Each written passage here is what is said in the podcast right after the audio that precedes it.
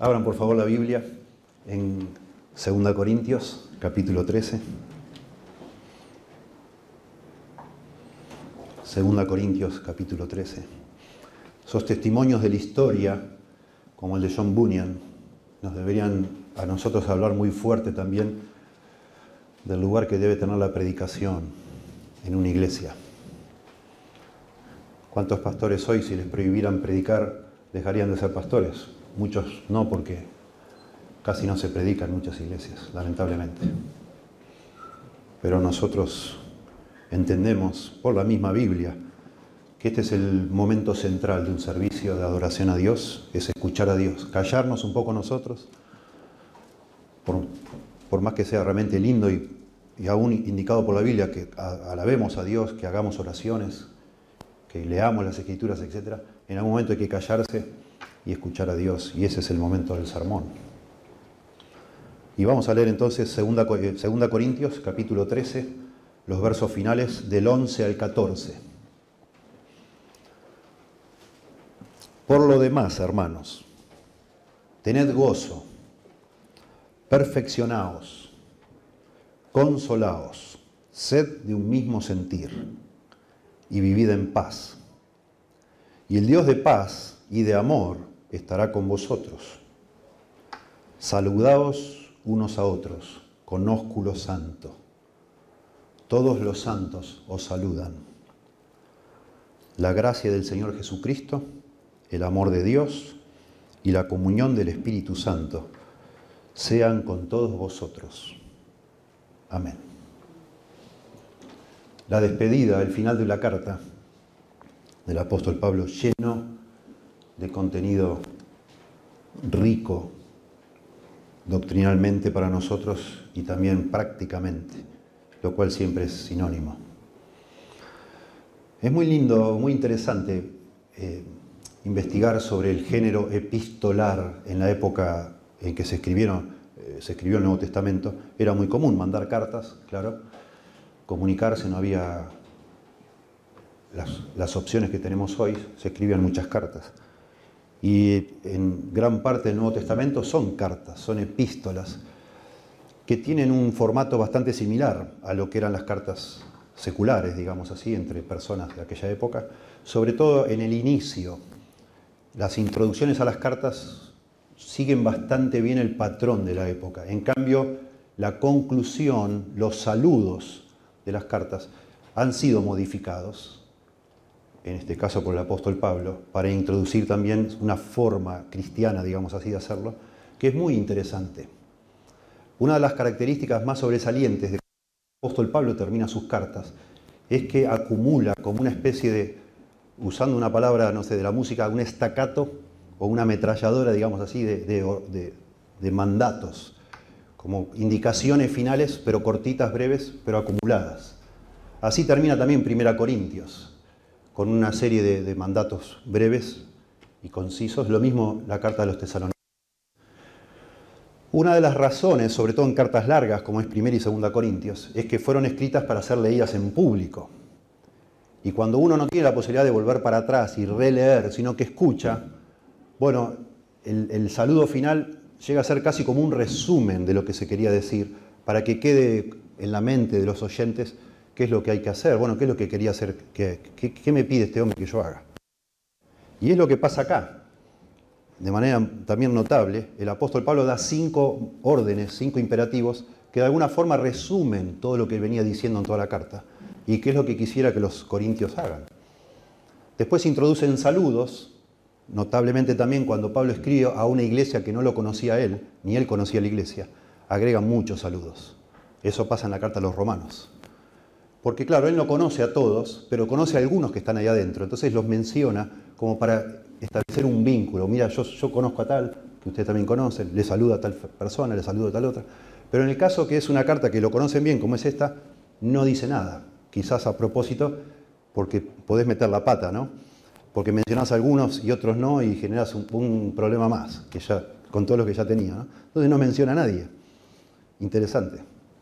Pero sí hay saludos. Y finalmente se suele poner lo que llamamos nosotros. La palabra doxa en griego significa gloria. Una doxología es como una composición breve también que procura dar gloria a Dios, exaltar a Dios. Bueno, de todas las doxologías que tenemos en el Nuevo Testamento, la que está acá, que acabamos de leer, es la más, más preciosa de todo el Nuevo Testamento, y no porque lo diga yo, sino históricamente. Dice un, erudito del Nuevo Testamento llamado Gordon Fee, que escribió un libro llamado la, Teología de Pablo en el Nuevo Testamento, dice él, de todas las doxologías de Pablo, esta es la, esta es la más teológica de todas, y no solo eso, dice él, este saludo final, 2 Corintios 13, 14, que habla de la gracia del Señor Jesucristo, el amor de Dios y la comunión del Espíritu Santo, dice Gordon Fee, es el pináculo teológico de todo lo que dice Pablo en el Nuevo Testamento. Lo más profundo, dice él, que se pudo haber dicho. Tremendo. Entonces no deberíamos, y menos con 2 Corintios, ver estas palabras finales como, bueno, bueno, ya, obvio, sí, te saludo, chao, que te vaya lindo, deseo cosas lindas, siempre se de deseo agradable, ¿no? Fue la forma formal de terminar una carta. Bueno, el deseo que expresa acá Pablo para ellos es lo más maravilloso que hay. Que la gracia del Señor Jesucristo, que el amor de Dios y la comunión del Espíritu Santo esté con todos vosotros. Amén. Tremendo. Tremendo. Y bueno, vamos a,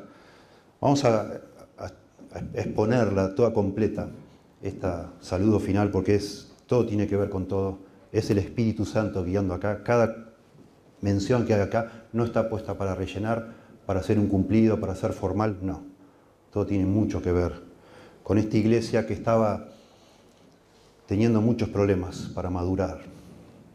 Y Pablo les escribe como un pastor de almas que es para ayudarles a crecer. Y considerando que este versículo 11 sobre todo son recomendaciones finales que resumen todo el contenido de la carta, podríamos decir, pensando en nosotros, que también queremos crecer y nos cuesta crecer, como le pasa a los creyentes en Corinto. ¿no? Aquí se refiere a hermanos, noten como dice. Por tanto, por, todo lo, por lo demás, hermanos, y por supuesto hermanas, incluye. Aquí ya cambia el tono agresivo que venía un poco intenso de capítulo 10, 11 y 12 y parte del 13, y ya resume de nuevo el hablarle a todos los creyentes en Corinto. Entonces podemos decir, siendo que esto está dirigido no a, dudosos creyentes, a gente complicada y problemática, sino en general a todos los creyentes, que aquí tenemos consejos, cinco consejos prácticos para creyentes que quieren crecer. Cinco consejos, aquí va para toda la iglesia, nosotros somos la iglesia aquí, en Lobos. Cinco consejos para para que una iglesia crezca Puede ser, claro. Cinco consejos para nosotros que queremos crecer. Y lo hace de una manera, de nuevo, sencilla, cortita, pero súper profunda, porque esto resume todo lo que venía diciendo. Entonces dice, en primer lugar, por lo demás, hermanos, tened gozo, tened gozo. Y en primer lugar, si pensamos en, en algo para aplicar a nuestra vida, para llegar a ser maduros, para llegar como iglesia a ser una iglesia madura y nosotros como personas, bueno, debemos gozarnos en Dios y en todo lo que Él ha hecho. Tened gozo, así breve, tened gozo. Algunas versiones traducen acá, por lo demás, hermanos, los saludo. Y ahí queda, los saludo. Porque el verbo acá, que está en un imperativo, el verbo es del verbo donde viene la palabra gracia, charis o charis, es jairete. Notablemente los griegos hasta el día de hoy se saludan diciendo jairete. Hola jairete, chau jairete. Así como los judíos se saludan diciendo shalom, que es paz. Y en vez de decir hola dicen shalom, paz. Y si se va, en vez de decir chau dicen shalom, paz. Los griegos dicen jairete, hola. O dicen chau, jairete diciendo gozo, están deseando gozo a la persona cuando lo saludan. Entonces algunos traducen como que Pablo acá está diciendo, por lo demás, hermanos, al fin de todo, hermanos, los saludo. No parece el caso. Y sobre todo porque el apóstol Pablo, aquí en 2 Corintios, habla mucho del gozo y en todas sus cartas habla mucho del gozo. Y sí se manda en las cartas del Nuevo Testamento a los creyentes se nos manda a gozarnos, a regocijarnos con la misma palabra, jairete.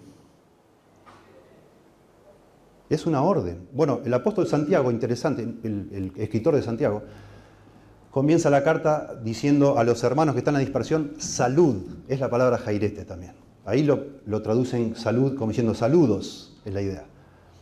Porque está introduciendo ahí y sí, no hay ninguna orden, ¿qué va a empezar a dar una orden ahí? Eh, regocíjense, no. A veces sí se traduce en el Nuevo Testamento apropiadamente, pero la Reina Valera hace apropiadamente, como debe ser, lo transforma en una orden. Nosotros los creyentes debemos gozarnos. Y es más profundo de lo que parece a primera vista. De hecho, yo el domingo pasado me fui de acá y me quedé toda la semana pensando, digo, bueno, yo tengo la opción de subirme al púlpito y me grabo, me grabo, le agrego algo al sermón del domingo pasado, antes de subirlo a internet. Porque me pareció que faltó algo. Y está acá, en la palabra gozaos, o regocíjense. Porque decíamos, tenemos, cuando tenemos, decíamos la semana pasada, exponiendo el pasaje anterior, cuando estamos en un conflicto, no tenemos que preocuparnos por nosotros mismos. No, no, importa a nosotros, no importa mi reputación, no importa lo que yo quiero, no importa mis derechos. Yo puedo ceder, ceder, ceder, ceder. Bueno, pero eso parece un consejo moral. Porque la Biblia no está, no son, la Biblia no son indicaciones para que seamos mejores. No, el mensaje de la Biblia es otro, es que nosotros no podemos hacer nada si Dios no interviene en nuestra vida. No se trata de ponernos las pilas, se trata de buscar al Señor para que Él cambie nuestra vida. Y entonces sí podemos ceder, eh, podemos olvidarnos de nosotros, etc. Pero solo y siempre y cuando si Dios primero interviene en nuestra vida. Y eso está de alguna manera incluido en el concepto de gozarnos. Yo tengo para mí que una complicada, conflictiva, no, no ha aprendido a gozarse en el Señor. No está satisfecha. No entendió lo que es, que Dios ya te ha dado todo. Cuando vos te gozás en Dios y decís, wow, Señor, yo no merezco nada. ¿Cómo puede ser que moriste por mí? ¿Cómo puede ser que tú eres lo que eres y estás interesado en mí y te gozás en Dios, en lo que es Dios? Que eso ya es un nivel superior, ¿no? Digamos, en primer lugar, en lo que Dios hace o hizo por vos, te gozás. Y un día, porque Dios también te, sigue edificando y cambiando la cabeza, y, y, un día decís, no, Señor, pero lo más lindo no es no solo lo que hiciste por mí, sino lo que tú eres, Señor. Y me gozo, me gozo en ti. Y eso nos produce satisfacción, llenura, de tal manera que podemos empezar a decir, bueno, está bien, quédatelo, no importa, no me devuelvas, no pasa nada. Está todo bien, tranquilo, pasa vos primero, sentate vos, agarralo vos, no pasa nada, yo estoy bien. Nos cambia la vida el Señor cuando aprendemos quién es Dios y lo realmente qué es todo lo que necesitamos y nos gozamos en Él, está todo bien. Y eso los corintios pobrecitos no habían llegado a ese punto. Vivían peleando, luchando, reclamando, pulseando, dale, che, me toca a mí, pará, basta, siempre vos. ¿Por qué te van a visitar a vos y a mí no me visitan? Tú, siempre un reclamo, un reclamo, un reclamo. Gozate, regocijate en Dios. Es lo que está diciendo, hermoso, tan simple pero tan profundo. Pensá en tu vida, yo pienso en la mía, claro, todo el tiempo. Me encanta cómo lo pusieron, ustedes saben, la, declaración de fe o, el, bueno, no me sale la palabra, la, confesión de fe más, más conocida toda la historia, más, más elaborada. Siete años estuvieron trabajando, ahora no recuerdo la cantidad de personas, discutiendo cómo elaborar una confesión de fe que reflejara lo más preciso posible lo que la Biblia enseña se llama la Confesión de Fe de Westminster. Ellos escriben una confesión de fe donde están todos los puntos doctrinales y después lo que le llaman un catecismo, que es la manera de enseñar esa confesión de fe a otras personas. Y el primer punto, el catecismo, se llaman así los catecismos porque era una manera antigua de enseñar donde hay preguntas y respuestas. Entonces, el maestro hace la pregunta, por supuesto, enseña a los alumnos la respuesta, pero después se repite. Algún día te preguntan de nuevo la, Pregunta uno y vos respondes. Pregunta dos y así. La pregunta uno del Catecismo de la Confesión de Fe de Westminster dice, ¿cuál es el fin supremo del hombre? ¿Para qué vive el ser humano? Y la respuesta es, el fin supremo del hombre es glorificar a Dios y gozar de Él para siempre. Tremendo. Pensá que incluyan en la declaración de para qué Dios nos creó la palabra gozo. El fin supremo del hombre es glorificar a Dios y gozar de Él para siempre. Y ustedes conocen el pastor John Piper, teólogo. Él ha escrito varios libros sobre el tema de glorificar a Dios y gozar de Dios. Y él dice que debería modificarse esa declaración tan histórica, tan valiosa, tan clásica, cambiar una palabra. Él dice así, el fin supremo del hombre es glorificar a Dios por gozar de Él para siempre. Interesante, es para pensar también. Porque yo glorifico a Dios, yo muestro quién es Dios y lo precioso que es Dios cuando realmente estoy satisfecho en Él, cuando gozo de Él, cuando aprendí a disfrutar de quién es Él. Y me satisface. Y por eso en el Nuevo Testamento hay tantos, tan insistente el tema de gozarnos, regocijarnos. A los filipenses, ustedes saben, saben, dice en capítulo 4, regocijaos en el Señor siempre. Otra vez digo, regocijaos. Estad siempre gozosos, dice Pablo a los tesalonicenses.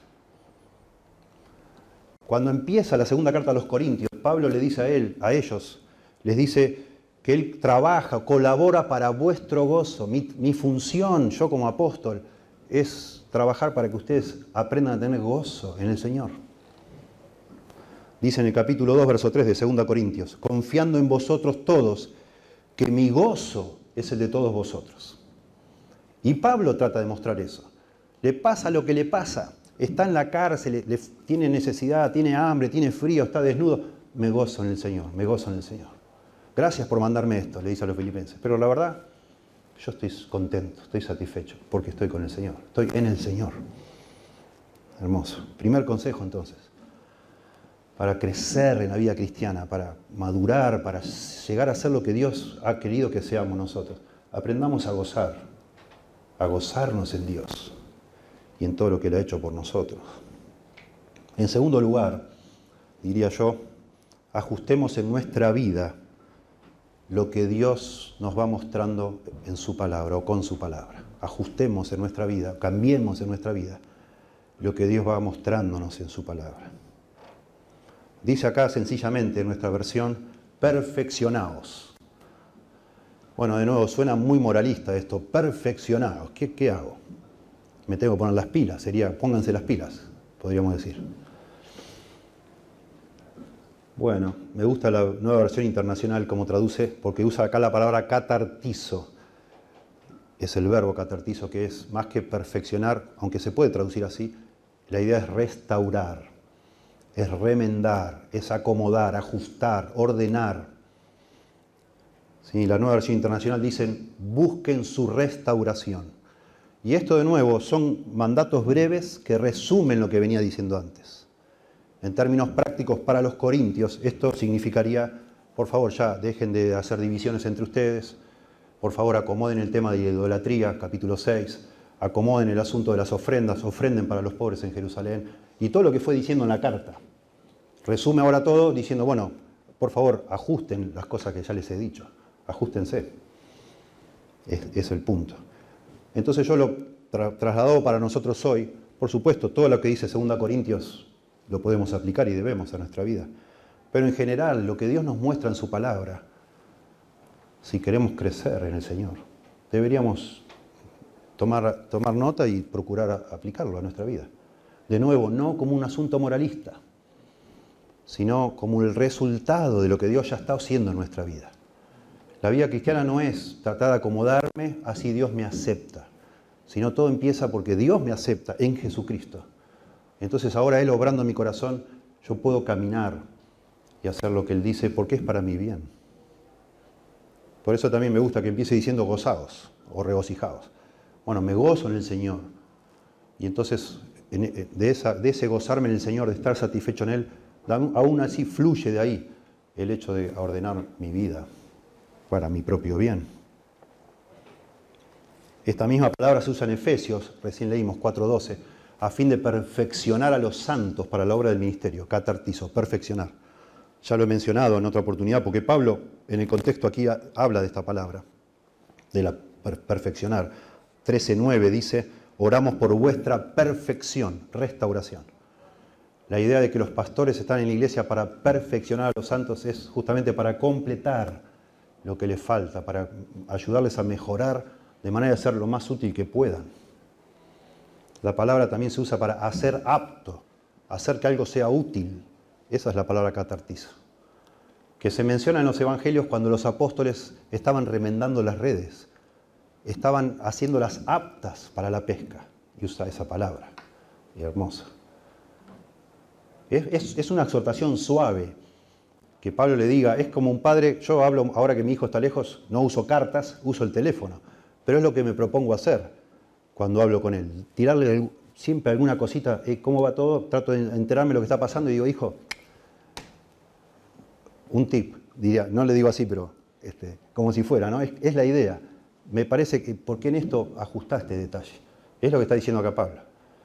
Ajusten lo que les acabo de decir. Tomen nota, resuelvan este asunto. En el 2018 yo tendría que haber viajado a Honduras, en agosto de 2018, pero ese año ya había viajado a otros lados y había faltado demasiado al colegio donde yo enseño. Había pedido licencias, etcétera, había acomodado algunas con unas horas con otros profesores y ya me dio vergüenza. En agosto ya digo, basta, no puedo seguir viajando. Y tenía que viajar en octubre y en noviembre. Entonces no fui a Honduras. Y yo no sabía que era muy importante que yo vaya a Honduras, no lo sabía. No me pareció. Y bueno, ya me dije, no, no voy a ir. ¿Qué, ¿Por qué? Digo, por tal razón. Oh, Entonces me llama uno de los directivos a los cuales yo tenía que ir a dar cuenta, me dice, Alejandro, ya que vos no venís a Honduras, ¿te, parece mal si cuando termine todo lo que estamos haciendo acá en Honduras, yo paso, paso por Argentina? Nada que ver, o sea, se desvía. Le digo, bueno, vení. Brian Tamisian se llama ese hombre. Bueno, le digo, te reservo un hotel. Me dice, no, no, no quiero un hotel, quiero ir a tu casa. Digo, bueno, dos días voy a estar nomás. Bueno, vino dos días a mi casa. Desayunamos, almorzamos, cenamos con él, todo el día encerrado. Le digo, te llevo, ¿querés conocer Buenos Aires? No, no, no quiero conocer Buenos Aires. Te llevo, no, no, no quiero. Hay un barrio armenio, bello armenio. Hay un baño armenio. No, no, vine a estar con vos. Digo, bueno. Y charlamos y charlamos y charlamos. Y con Joel Kert y con Stephanie conversamos, conversamos, conversamos. Y lo llevé al aeropuerto y me dice, bueno, qué buena visita, qué lindo todo, excelente. Y al mes me llegó seis hojas escritas por él. Y me encanta. Y en las seis hojas él pone fortalezas, porque eso tiene que ver todo con nuestro instituto IDEAR. ¿no? El hombre es el vicepresidente administrativo de la organización bajo la cual está IDEAR. Y yo tenía que ir a Honduras para una reunión regional de todos los institutos que tienen en Hispanoamérica. ¿no? Nueve fortalezas en la hoja, seis hojas. Tres debilidades que él ve y seis oportunidades. Ahí está en la hoja. Y me da algunas recomendaciones, seis hojas. Hace dos años, dos años y medio me mandó eso. Bueno, esta semana estuvimos justo reunidos con Jonathan estudiando todavía este documento. Porque estamos, o sea, nadie, nadie en los, no sé cuántos años hace que estoy acá, ocho años que estoy acá, nadie se tomó el trabajo que tomó Brian de venir hasta mi casa, de observar, observar, observar, preguntar, preguntar, preguntar, anotar, preguntar, y después pensar y escribir un documento para ayudarme a mí a mejorar lo que estoy haciendo. Y hasta ahora me sirve, dos años y medio después. ¡Qué bendición! Y yo lo pienso, trato de, por eso lo menciono esto, buscar un paralelo, que el apóstol Pablo te escribe una carta de 13 páginas acá o 13 capítulos para tratar de ayudarte a crecer en la vida cristiana, digo, wow. Y Pablo termina y dice, por favor, hermanos, acomoden las cositas que les fui mencionando, porque es para, les, va a hacer bien, lo necesitan. Y, pienso yo que Dios nos escriba la Biblia, no solo para hablarnos de Jesucristo, sino después también dándonos indicaciones para hablar de, bueno, no sé si nos habla de fortalezas, pero de debilidades, de cositas, y nos dice cómo arreglarlo. ¡Qué bendición! Ajustemos, hermanos, diría Pablo, ajusten, hermanos, ajusten. Regocíjense en el Señor y ajusten, acomoden ahí, perfeccionen, como dice la, la palabra que cada uno de ustedes tiene que vivir. ¡Qué bendición! En tercer lugar, tercer consejo que nos da Pablo, apreciemos, relacionado, apreciemos y busquemos la corrección de otros. lo diría yo en mis palabras breves, seamos enseñables, queridos hermanos, seamos todos nosotros enseñables. Porque acá dice, se pierde el sentido, y hay una discusión cómo traducir esto, dice consolaos, consolaos. Y acá está hablando, del verbo es paracaleo, que se puede traducir como consolar, pero también como exhortar. ¿Sí? Lo que pasa es que Pablo usa 18 veces usa este verbo Pablo en 2 Corintios y 9 veces lo usa con el sentido de consolar. Y las otras, ocho, otras veces lo usa como rogar o exhortar. Entonces los traductores en muchas versiones dicen, qué lindo, la carta comienza capítulo 1 y 2 hablando de la consolación, consolar, consolar, consolar, y qué lindo que termine con la consolación. Bueno, está lindo, ¿no? Como que parece un sanguchito ahí, como que cierra lo que comenzó. Sin embargo, acá el verbo, está, la forma de tiempo verbal, está en voz pasiva y la idea es que ellos se dejen hacer algo. Y la palabra significa y lo que está diciendo Pablo, relacionado con lo anterior, que tenía que ver con ajustar o perfeccionar, está diciendo, reciban la exhortación, reciban la exhortación que, yo les he dado, recibanla. Dice la nueva versión internacional, hagan caso de mi exhortación. En este versículo traducen así, me encanta. Hagan caso de mi exhortación. Y terminando la carta a los hebreos, el escritor de Hebreos de manera similar dice Hebreos 13, 22. Os ruego, hermanos, que soportéis la palabra de exhortación. Interesante. Y yo digo esto de nuevo, asumiendo que estos cinco imperativos resumen el contenido de la carta, digo, encaja mejor que Pablo le diga, por favor, escúchenme. él sabe que son orgullosos. Él ha, venido pulseando con con los corintios desde que los conoció y los conoce muy bien y dice, por favor escuchen la exhortación, no sean cabeza dura. Ya les dije, voy ahí, si ustedes no se acomodan, yo les voy a, voy a hacer una disciplina fuerte. Escuchen, sean enseñables, sean humildes. Qué bueno escuchar para mí, como un consejo para crecer espiritualmente, que alguien me diga, Alejandro, por favor, escucha, callate un poco, escucha, escúchame. No te endurezcas, no te enojes conmigo. Te lo digo por tu bien. Hace muchos años estuve en un retiro de una denominación que se llama los Hermanos de la Gracia. Me invitó mi cuñado, el esposo de la hermana, que es, miembro de esa denominación, y me dijo, mira, está pasando algo muy lindo entre nosotros, hay dos misioneros que nos están enseñando a plantar iglesias, está pasando un avivamiento entre nosotros. Me dice, yo les pedí permiso y te invito, hace, más de 20 años, o 20 años más o menos. Bueno, fuimos un retiro de tres días y los hermanos fueron enseñando cómo fundar iglesias, cómo el sistema de fundar iglesias, pero ellos habían apartado una sesión para un viernes a la noche para confesarnos pecados.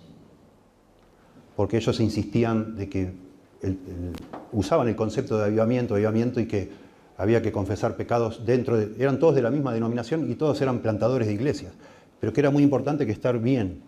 Y a mí me asombró, mucho me asombró porque empezaron a pasar personas, yo no hice nada, yo, estaba invitado ahí de oyente, ¿no? Pero me impresionó que pasaban pastores y decían, lloraban, se ponían a llorar y yo quiero confesar que estaba enojado con vos, hace tres años que estoy enojado con vos. Y la persona, yo la miraba, yo estaba observador, se, sorprendía, conmigo. Sí, porque vos un día me, me corregiste y a mí no me gustó eso, me quedé enojado. Y así, varias personas confesaban pecados entre ellos porque estaban enojados, porque alguno de ahí se había atrevido a corregirlos. Para mí fue muy emocionante estar ahí y verlos abrazar y llorar y orar, pero a mí me hace pensar en cuántas veces gente me corrigió a mí y me enojé yo también. Y me cayó mal. Y pensé, ¿y este quién se cree que es? ¿Y qué sabe? ¿Y por qué me dice eso? Si él supiera no ni me preguntó, con dos cosas que me preguntó ya, ya adivinó todo y ya me dice esto. Y me empieza uno como a enojarse, ¿no?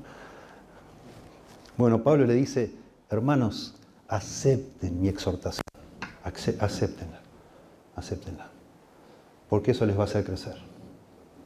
Hay una edad de nuestros hijos donde uno tiene que, yo digo, yo, yo he tenido con mis tres hijos esa conversación, que es como decir, querido o querida, si querés pasar al siguiente nivel, usando terminología de los videojuegos, ¿no? si querés pasar al siguiente nivel, bueno, ahora, en este momento de tu vida, por favor, aceptá la corrección.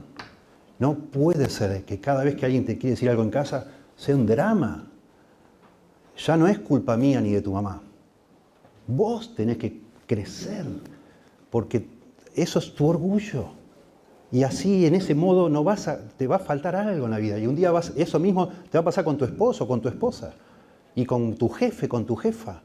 Tenés que superar esto, tenés que ser enseñable. Y mejor que aprendas con nosotros, porque te queremos, ¿no? Dios, dale, antes que, ojalá consigas pronto una pareja, yo les decía a mis hijos, ¿no? Pero mientras estés en casa, ya sé que sos más grande, que ya sé que ya tenés edad para decidir cosas, ya lo sé. Pero mientras estás en casa, practica. Practica ser enseñable porque es una virtud hermosa, la necesitamos mucho. Y eso está acá diciendo Pablo. Más que consolados, está diciendo, hagan caso a la exhortación, a mi exhortación, escúchenme, acomoden. ¿sí? Me gusta juntar, porque se hace una lista muy larga, yo dije cinco, si no se hace una lista muy larga. Primer, primer consejo, gocémonos en Dios, en lo que es Dios y lo que ha hecho por nosotros. Y el segundo y tercero lo junto en uno, si el segundo era este, ajustar algunas cosas y el tercero es escuchen mi exhortación, lo junto en dos. Y ah, si el primero es, el concepto es de gozarse, el segundo y el tercero es seamos humildes. Seamos humildes. Ese es el consejo acá que da Pablo a estos hermanos no muy humildes. Y entonces, en tercer lugar, cambia el tema de la humildad, del gozo y la humildad. Ahora va a pasar el tema de la unidad. Noten ustedes, en una iglesia que no era unida, que estaban desarmados en grupos.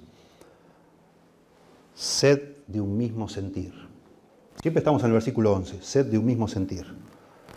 Y después va a decir que vivan en paz y vivid en paz. Y estos dos conceptos los uno para hablar de la unidad. ¿sí? Sería el tercer consejo entonces. Si el primero era gozarnos en Dios, el segundo seamos humildes, enseñables, el tercero es busquemos la unidad de propósito y comunión con los demás hermanos.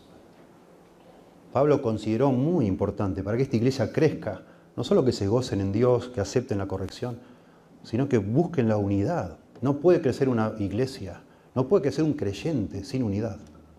No se puede. Así como no se puede criar una abeja sola Tenés que tener una colmena. Una abeja sola no, no, la puedes criar. Tenés que tener una colmena. Así, lo mismo Dios ha establecido que nosotros crecemos en la vida cristiana en el contexto de una iglesia local, donde aplicamos todo lo que la Biblia nos, nos, pide hacer para ser como Cristo, soportarnos unos a otros, perdonarnos unos a otros, llorar unos con otros, reírnos unos con otros, etc., abrazarnos unos a otros, exhortarnos, etc. Pero necesitas estar con alguien. No puedes estar sola. Y ese, eso de estar en una iglesia es el desafío de buscar la unidad, la armonía. Sed de un mismo sentir, dice acá. La palabra literalmente significa piensen lo mismo, piensen lo mismo. Y también hay un énfasis en todas las cartas de Pablo sobre esto.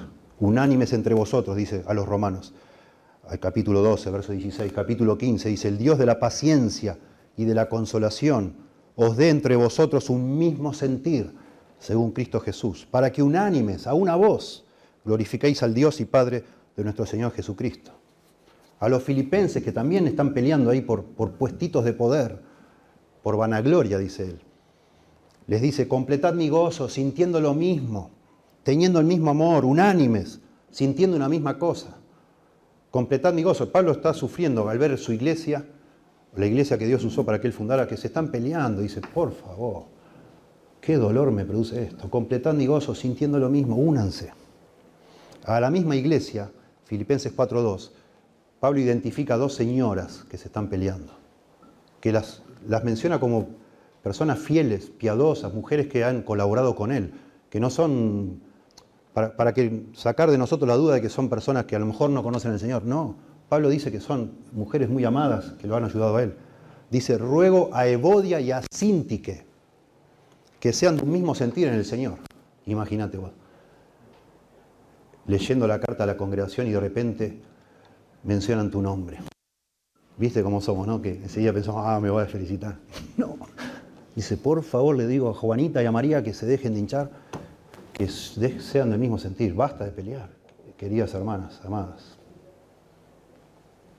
Me encanta este último, por eso lo cito, porque noten acá también está en forma de orden, que sean de un mismo sentir, pero no tienen, no piensan igual, Evodia y Sintique.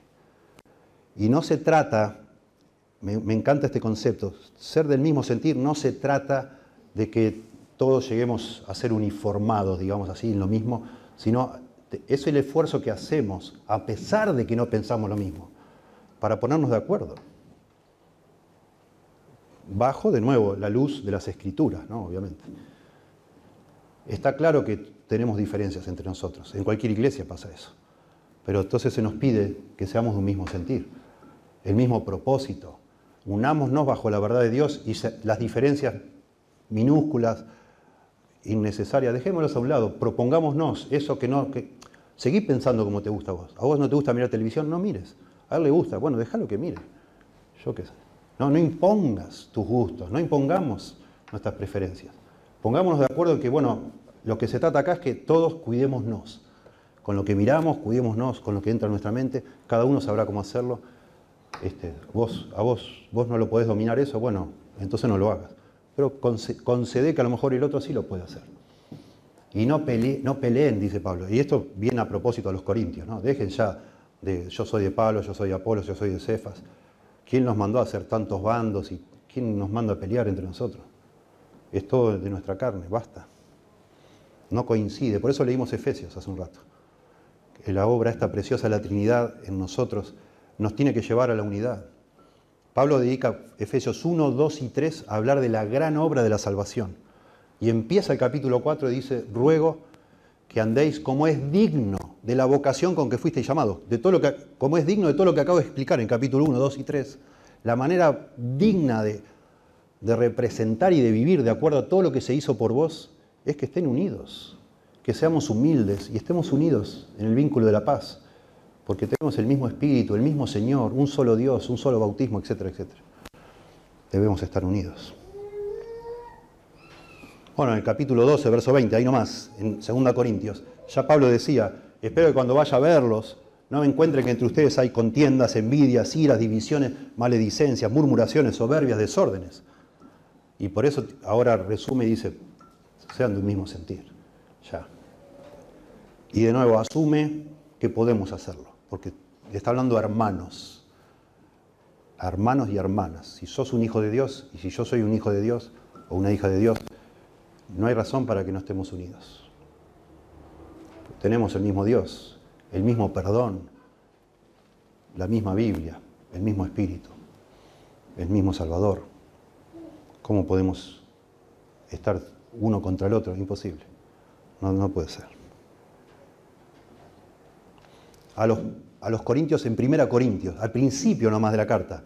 Es el gran tema de la carta. Os ruego, Primera Corintios 1.10 dice, os ruego pues hermanos, por el nombre de nuestro Señor Jesucristo, que habléis todos una misma cosa, que no haya entre vosotros divisiones, sino que estéis perfectamente unidos en una misma mente y un mismo parecer.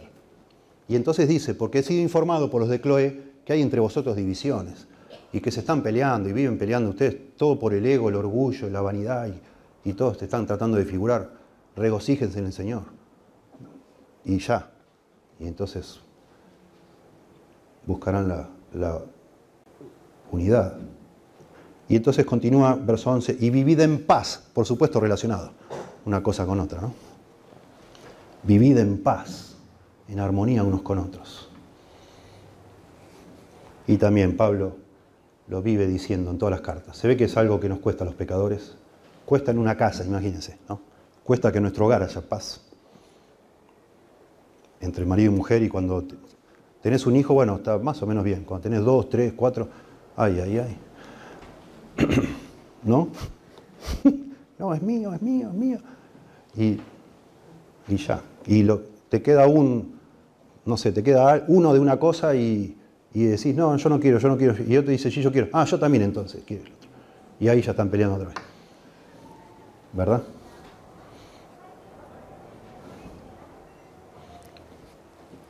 A los tesalonicenses lo mismo, tened paz entre vosotros. A los romanos, en cuanto dependa de vosotros, estad en paz con todos los hombres.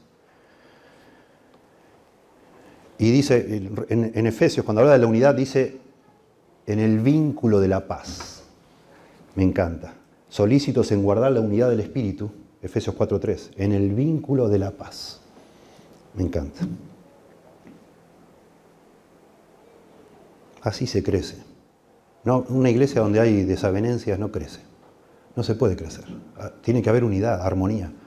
Por eso también llegamos hasta el versículo 16 de Efesios 4, cuando dice, eh, hablando de que el cuerpo crece de la cabeza, que es Cristo, Él le da el crecimiento, pero cuando nosotros todos eh, de manera unida vamos articulando, dice acá, en Efesios dice, el cuerpo bien concertado y unido entre sí por las coyunturas que se ayudan mutuamente, según la actividad propia de cada miembro, somos todos distintos, actividad propia de cada miembro, recibe su crecimiento para ir edificándose en amor. No es tan fácil. Acá entre nosotros cada uno tiene una actividad propia. Algunos de los que están acá, Dios le ha dado el don de misericordia.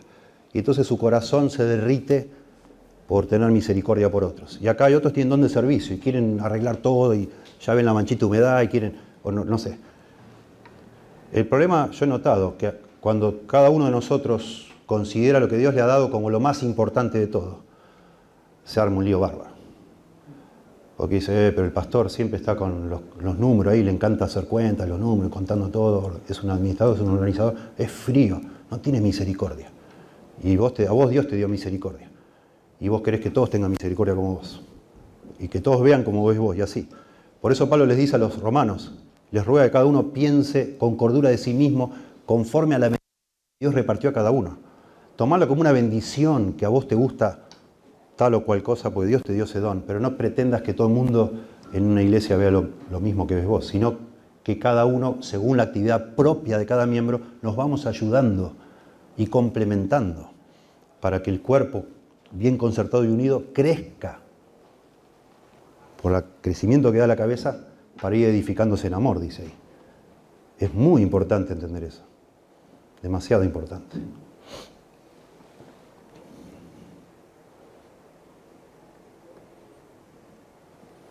Y eso produce también un testimonio hacia afuera. Noten, Pablo da estos, estos cinco imperativos de regocijarse, de, de, bueno, de perfeccionarse y sacar o ajustarse, de consolarse o eh, aceptar la, exhortación de estar unánimes o tener una misma mente, un mismo sentir y de estar en paz, vivir en paz. Y entonces da una promesa muy linda. Y el Dios de paz y de amor estará con vosotros. Es una promesa, una bendición que da si nosotros como iglesia practicamos estas cosas. Y aquí enfatizo iglesia, no persona creyente. Dios está con nosotros. Si sos un creyente, una creyente convertido, Dios está con vos, nadie te puede separar de Dios. Nada y nadie. Por más mal que te portes, Dios no se va a ir nunca de tu vida, de tu corazón. Pero sí se nos muestra en la Biblia que a veces Dios se va de una iglesia. Sí, se va de una iglesia. Aunque a veces en esa iglesia todavía haya creyentes. Nos muestra sobre todo el libro de Apocalipsis, cuando Dios abandona una iglesia, ya porque ya no se puede, esa iglesia no representa a Dios apropiadamente. Por eso es tan significativa esta promesa dada a una iglesia, que se están peleando entre ellos, que no son un buen testimonio, en muchos aspectos. Y entonces Pablo dice, cuando ustedes hagan estas cosas que les enseño, que toda esta carta, que la reciben mandatos, el Dios de paz y de amor estará con vosotros. Las personas que entren a, a las reuniones de ustedes, le dice a los corintios, van a percibir al Dios de paz y de amor entre ustedes. La palabra con, metá en griego, se traduce estar en medio de. Esa es la idea. De un lugar. Dios de paz y de amor estará en medio de ustedes, en la medida que ustedes sigan estas instrucciones que les envía. Y la gente va a ver que eh, mora Dios entre ustedes, eh, va, a tener un impacto. Algunos lo han entendido y siempre se puede, a veces esta, esta ambigüedad a veces no la podemos resolver nosotros solo estudiando.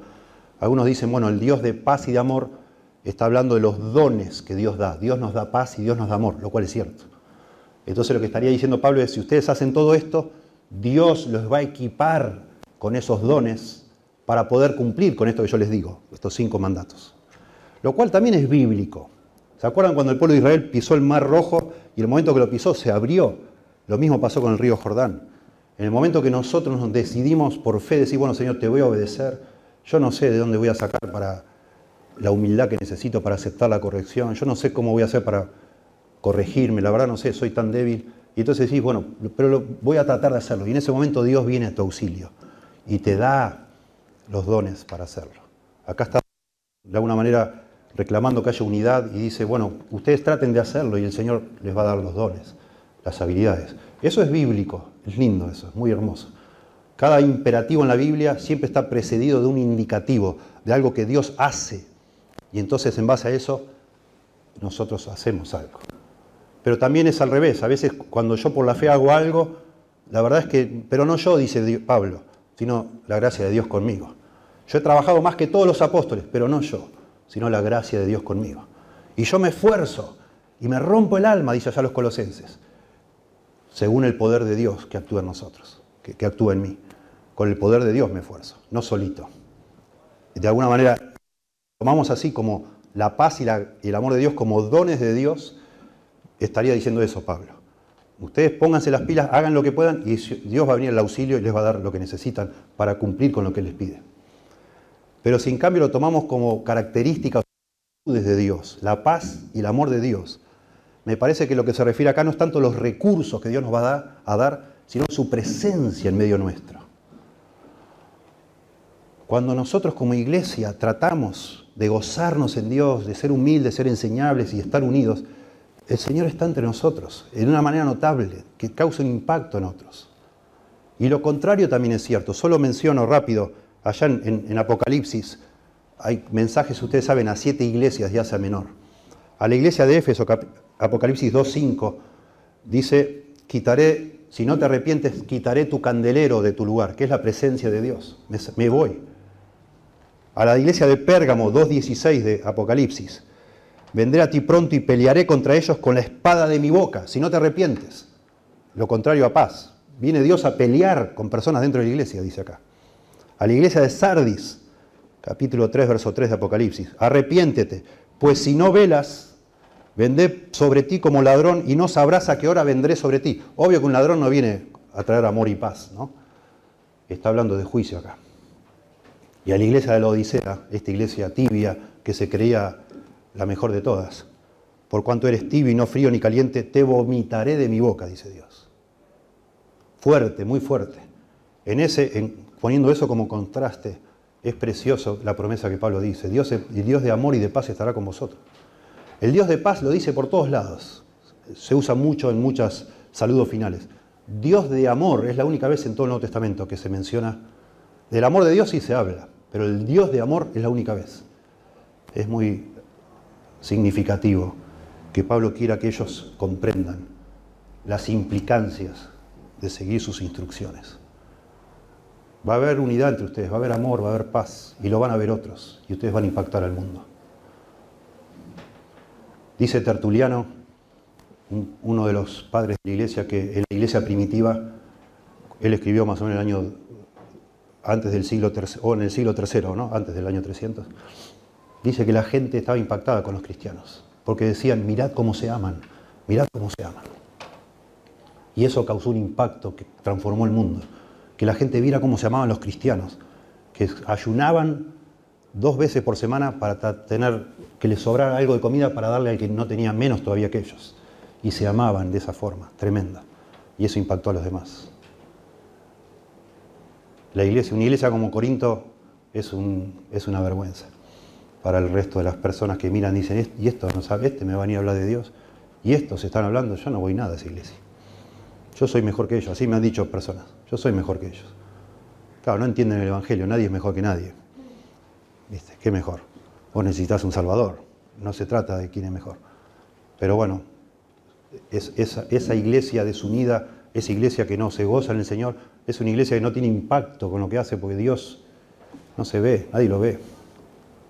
No parece. Interesante lo que sigue, tendría que ver con la demostración de eso también. Noten verso 12, saludados unos a otros con ósculo santo. Y enseguida nos surge la pregunta, ¿por qué era necesario que el, el, apóstol les ordene a los creyentes que se den un beso? ¿Qué es eso? Bueno, leemos, en la sinagoga nadie, eh, no era común, ustedes saben que el, digamos, el antecedente de las iglesias fueron las sinagogas. En las sinagogas los judíos no se daban besos, no lo hacían. Y esto de alguna manera es un distintivo cristiano, que los hermanos y las hermanas empiecen a saludarse con un beso en la mejilla, que es como hacemos nosotros. Muchas veces ni, es un beso real, sino tocar mejilla con mejilla, ¿sí? Pero es una expresión afectiva externa, por supuesto de que nos aceptamos como somos. Eso también impactó el mundo antiguo. Impactó fuerte al punto que llegaron a transformarlo en una calumnia y empezaron a inventar que los hermanos cuando tenían reuniones hacían orgías porque los habían visto besarse en la calle. Decían, uh, ¿qué están haciendo esto? Si los vemos acá en el público lo que hacen. Y se daban un beso nada más. Por eso dice ósculo santo. Agrega santo como para que nadie malentienda. Acá no tiene nada que ver, no, no tiene un sentido erótico, sensual, nada es algo que al revés comunica la santidad, la belleza de lo que es la unidad que Dios ha conseguido para nosotros en una iglesia. Que ahora nos saludamos, un rico se saluda con un pobre, van por la calle que en otras eh, épocas y otras sociedades ni se hablaban. Quizás podría parecer lo mismo acá.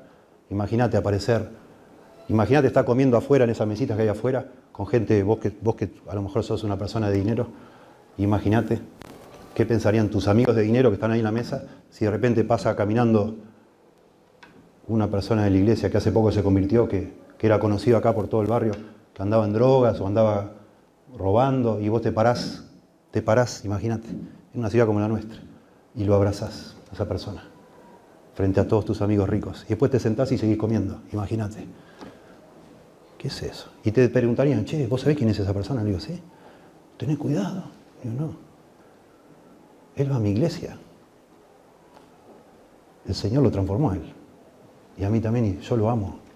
Y suele venir a mi casa y, comemos juntos. El Señor nos cambió los dos.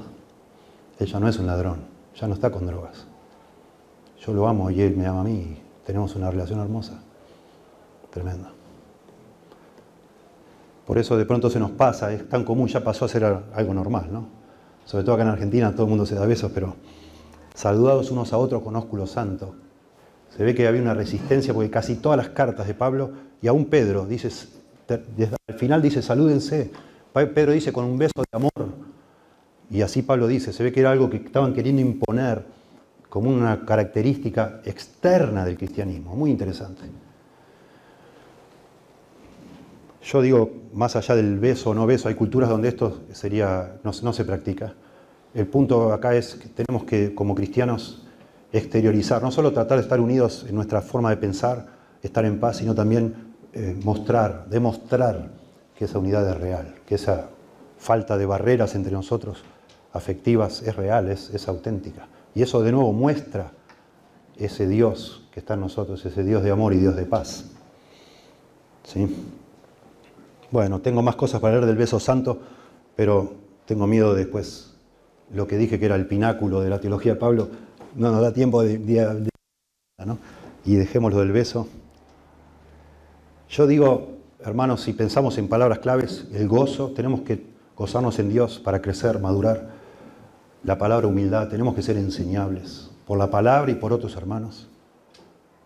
Tenemos que estar unidos, procurar perseguir la unidad de propósito, y de comunión, de, estar en paz, estar en armonía con nosotros, desear estar unos con otros, sin hacer acepción de personas. Tenemos que demostrar eso en la forma también externa como lo hacemos. Pero finalmente yo digo acá lo que queda, versos 13 y 14. Nosotros para crecer espiritualmente necesitamos tener una visión, una visión grande de qué, dónde estamos, qué es lo que está haciendo Dios con nosotros. Necesitamos ver más allá de, nuestras pequeñeces diarias Todo cristiano necesita eso. Yo lo necesito y yo me, doy cuenta que lo que más me motiva para no bajar los brazos, para si tengo que ir preso y ir el martes y entrar y decir, métame preso, no me importa, está todo bien. Necesito mirar más allá de mis cositas, de mis deseos, de mis sueños. Tengo que darme cuenta que estoy dentro de algo enorme, que muy pocas personas son llamadas a participar. Y a mí Dios, por esas cosas que no puedo entender, me dijo, vení vos, quiero que juegues en mi equipo. Vení. Yo, no, si no sé nada, yo no sé ni patear. Vení, vení. No, no, seguro que no soy yo, debe ser él. No, no, sos vos. Vos, vos. Yo te llamo vos. Y eso es tremendo. Eh, necesitamos pensar en eso. Y Pablo lo hace también, nada, nada acá es casual ni, formal, es todo intencional. El Espíritu Santo está acá. Primero lo hace diciéndoles que ellos, esta iglesia egocéntrica, centrada en sí misma, no es la única que hay. Y Pablo le dice, todos los santos os saludan. Y presumiblemente Pablo está hablando de las iglesias de Macedonia, de Filipo, de Tesalónica y de Berea. Y los corintios necesitaban escuchar eso, que se creían únicos. Y nosotros necesitamos, claro que sí. Darnos cuenta que esta iglesia es solo una más entre tantas que hay. Y que hubo y que habrá. Somos parte de algo enorme que es llamado el reino de Dios. Y tenemos que, lo mismo que yo me saludo con ustedes, conozco los santos, lo mismo debo hacer con otros de otras iglesias que profesan ser cristianos y creo yo que son cristianos. Estamos todos, tenemos el mismo Padre y somos hermanos. Y entonces vivimos de esa manera mirando hacia afuera. Dice un, escritor que ha escrito mucho sobre los problemas de Corinto, dice, el camino de los corintios era trivializar el Evangelio y la iglesia, menospreciar, ¿verdad? Mientras magnificaba a los creyentes, a ellos mismos. El camino de Dios es mostrar la grandeza de la iglesia mientras humilla a los creyentes. Me encanta.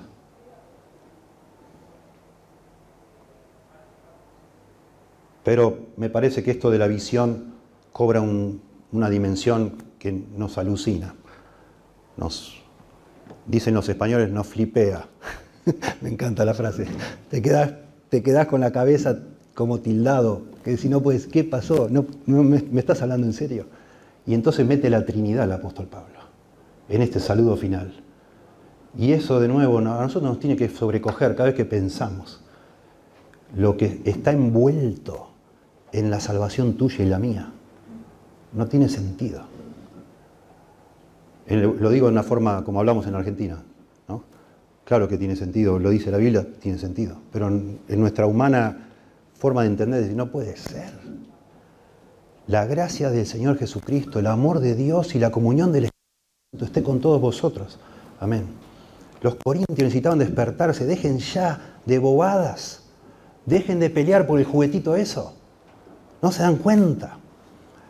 Lo que está en juego acá, el Espíritu Santo, Dios el Padre, Dios el Hijo y el Espíritu Santo, todos ellos han, desde la eternidad pasada han estado planeando este, este asombroso plan que va a transformar el mundo por las edades y va a ser el centro de atención de toda la eternidad futura. Y ustedes paveando entre ustedes, Basta. Y es hermoso cuando lees acá porque el énfasis no está en la teología de la Trinidad, lo cual es también asombroso y hay otros pasajes que lo hacen. Y aún así me parece que Dios, comprendiendo nuestra limitación, solo reveló algunas cosas. Y algún día sabremos mejor y nos regocijaremos en la persona de Dios, porque esto es la persona de Dios. Acá más que enfatizar la persona de Dios, las relaciones intertrinitarias, lo que pasa en el seno de la persona de Dios, Padre, Hijo y Espíritu Santo, se nos habla de las relaciones de la Trinidad con nosotros. El énfasis acá es relacional. La gracia del Señor Jesucristo hacia nosotros. El amor de Dios hacia nosotros. Y la comunión del Espíritu que nos permite tener el Espíritu a nosotros. Es lo que está haciendo Pablo es poner a los corintios en foco. Despierten, queridos, despierten. Ustedes, y, estos tres conceptos, gracia, amor y comunión, resumen de una manera también gloriosa lo que es el Evangelio. Porque la gracia de Dios es un sinónimo para decir la obra de la redención. Eso es lo que es la gracia de Dios, la, la gracia del Señor Jesucristo.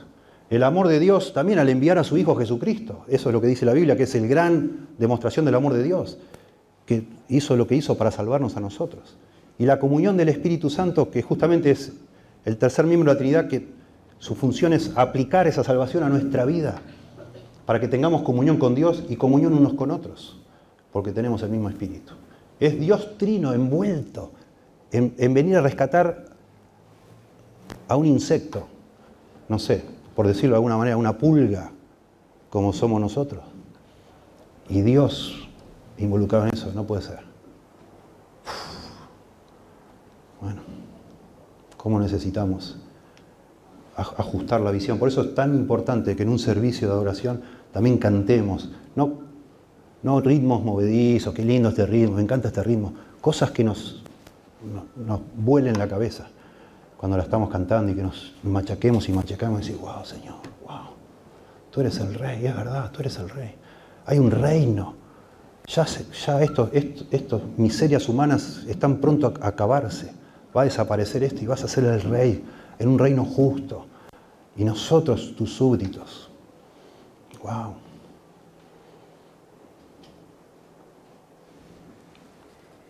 Qué, qué maravilla pensar en Dios ejecutando este, este, plan de la salvación, pero que es, en definitiva, es el centro de todo lo que Él ha creado, porque así quiso que sea. Nos habla que desde la eternidad pasada, en el presente ejecutándolo, es Dios el Padre planeándolo como un arquitecto en la eternidad pasada. En Efesios habla de eso. Jesucristo ejecutándolo en la cruz a un precio infinito y después el Espíritu Santo aplicándolo, conquistando nuestros corazones, llamándonos un día produciendo arrepentimiento y aplicando esa, esa, esa obra perfecta de Cristo a nuestra vida y obrando ahora, porque Él está en nuestro corazón, habitando en nuestro corazón para transformarnos, para que seamos como Cristo. Qué belleza, qué belleza. Y a propósito, esto no es menor, pero es a propósito. Lo que más necesitaban los corintios era unidad. Y no hay un ejemplo más grande de unidad en toda la Biblia que la Trinidad. Y llama la atención porque podría haber usado Pablo esta fórmula trinitaria en otros saludos de otras iglesias. Pero es la única vez que se menciona en un saludo la Trinidad así. Y quizás tenga que ver con lo que Pablo está buscando acá, que sean unidos. Que sean unidos. No hay una unidad más perfecta. No hay un ejemplo más perfecto de unidad que la Trinidad y Pablo la menciona. Dice el mismo autor que cité hoy, se llama Donald Carson, dice, la gracia mostrada por Cristo condena nuestro egocentrismo y triunfalismo, la gracia de Jesucristo. El amor de Dios, demostrado por la gracia de Cristo, destierra nuestros celos y faccionalismo. Y la comunión que el Espíritu Santo crea entre nosotros hace ridículo la mezquina superación de las mentes sumidas en el yo, enfocadas en sí mismas. Qué hermoso, qué hermoso. Esto, bueno, si supiéramos mirar esto en perspectiva con la historia del cristianismo, esta, esta doxología se ha usado y se usa en todas partes, porque es realmente maravillosa, con tan poquito todo lo que se dice. Es precioso. Dice un autor también que encontré por ahí, esta es la bendición del Dios Trino para los creyentes que han venido para adorar y salen para servir. Muchas iglesias, nosotros terminamos cantando la doxología. Muchas iglesias terminan a lo largo de la historia, terminan, terminan sus servicios diciendo la gracia del Señor Jesucristo, el amor de Dios y la comunión del Espíritu Santo esté con todos vosotros. Amén. Pueden salir. Y se termina el servicio diciendo eso. Vinieron a adorar, bueno, ahora salgan a servir. El Dios Trino está con ustedes. Salgan a romper el mundo. Dios está con ustedes. Señor, te damos gracias por tu palabra hermosa, Señor. Hermosa al mostrarnos lo que jamás podríamos haber descubierto, entendido, adivinado, imaginado, que es el plan tuyo de la salvación, que incluye que estemos en, una iglesia creciendo, madurando para llevarte a ti la gloria, gozándonos en ti, aprendiendo a disfrutar de ti por la predicación de tu palabra que va actuando en nuestra vida, creciendo en humildad, dejando elegir por tu misma palabra que nos redarguye, nos corrige, nos exhorta, pero también por otros que tú pones en nuestro camino para ayudarnos a crecer. Y también, Señor, por ese espíritu que nos da esa comunión contigo y con otros, crecer en la unidad, en, el tener un mismo sentir, en, relacionarnos en paz, vivir en paz entre nosotros y, y poder manifestar eso, demostrar a otros, no solo saludándonos efusivamente, mostrando que nos amamos, sino sobre todo porque tú, de una manera también que a nosotros nos alucina, tú, tú estás entre nosotros y tú te manifiestas en una iglesia que te busca de corazón, que te respeta, que te honra con ese respeto sagrado que tú mereces, Señor. Oh Señor, te adoramos terminando esta reunión pensando en, en la obra de la redención, planificada por el Padre, ejecutada por el Hijo y aplicada por el Espíritu Santo, para que podamos un día, pecadores como nosotros, que merecemos el infierno, estar para siempre en el cielo, adorándote a ti y disfrutándote, Señor.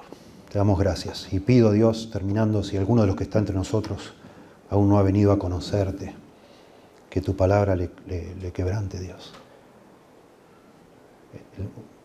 Que tú, por medio de lo que se ha dicho hoy y, otras, y en otras oportunidades, eh, imprimas esa convicción en, en, tal persona de que, que no merece nada, que solo merece un castigo, que es está convicta bajo su propio pecado, que merece un castigo, pero que hay una salida por medio de la obra de Cristo en la cruz. Que Él es el perfecto sustituto, el justo que muere por los injustos para llevarnos a Dios, y que resucitó al tercer día y hoy vive y es el, nuestro sumo sacerdote que intercede por nosotros, nuestro rey que va a venir un día a reinar pero que por ahora se ofrece con paciencia, con mucha paciencia, como el Salvador de los hombres, el único Salvador. Que tú nos ayudes, Dios, a ser enseñables a esa persona que quizás todavía no se, se resiste a doblegarse, Dios, a reconocer su necesidad. Que tú le des ese espíritu humilde que hablábamos, para reconocer que te necesita, que está equivocada, equivocado, y que te necesita, Señor. Por favor concede salvación, arrepentimiento y perdón a quien venga ahora a ti, Señor, en tus términos, con fe y arrepentimiento. Lo rogamos en el nombre de Jesús. Amén.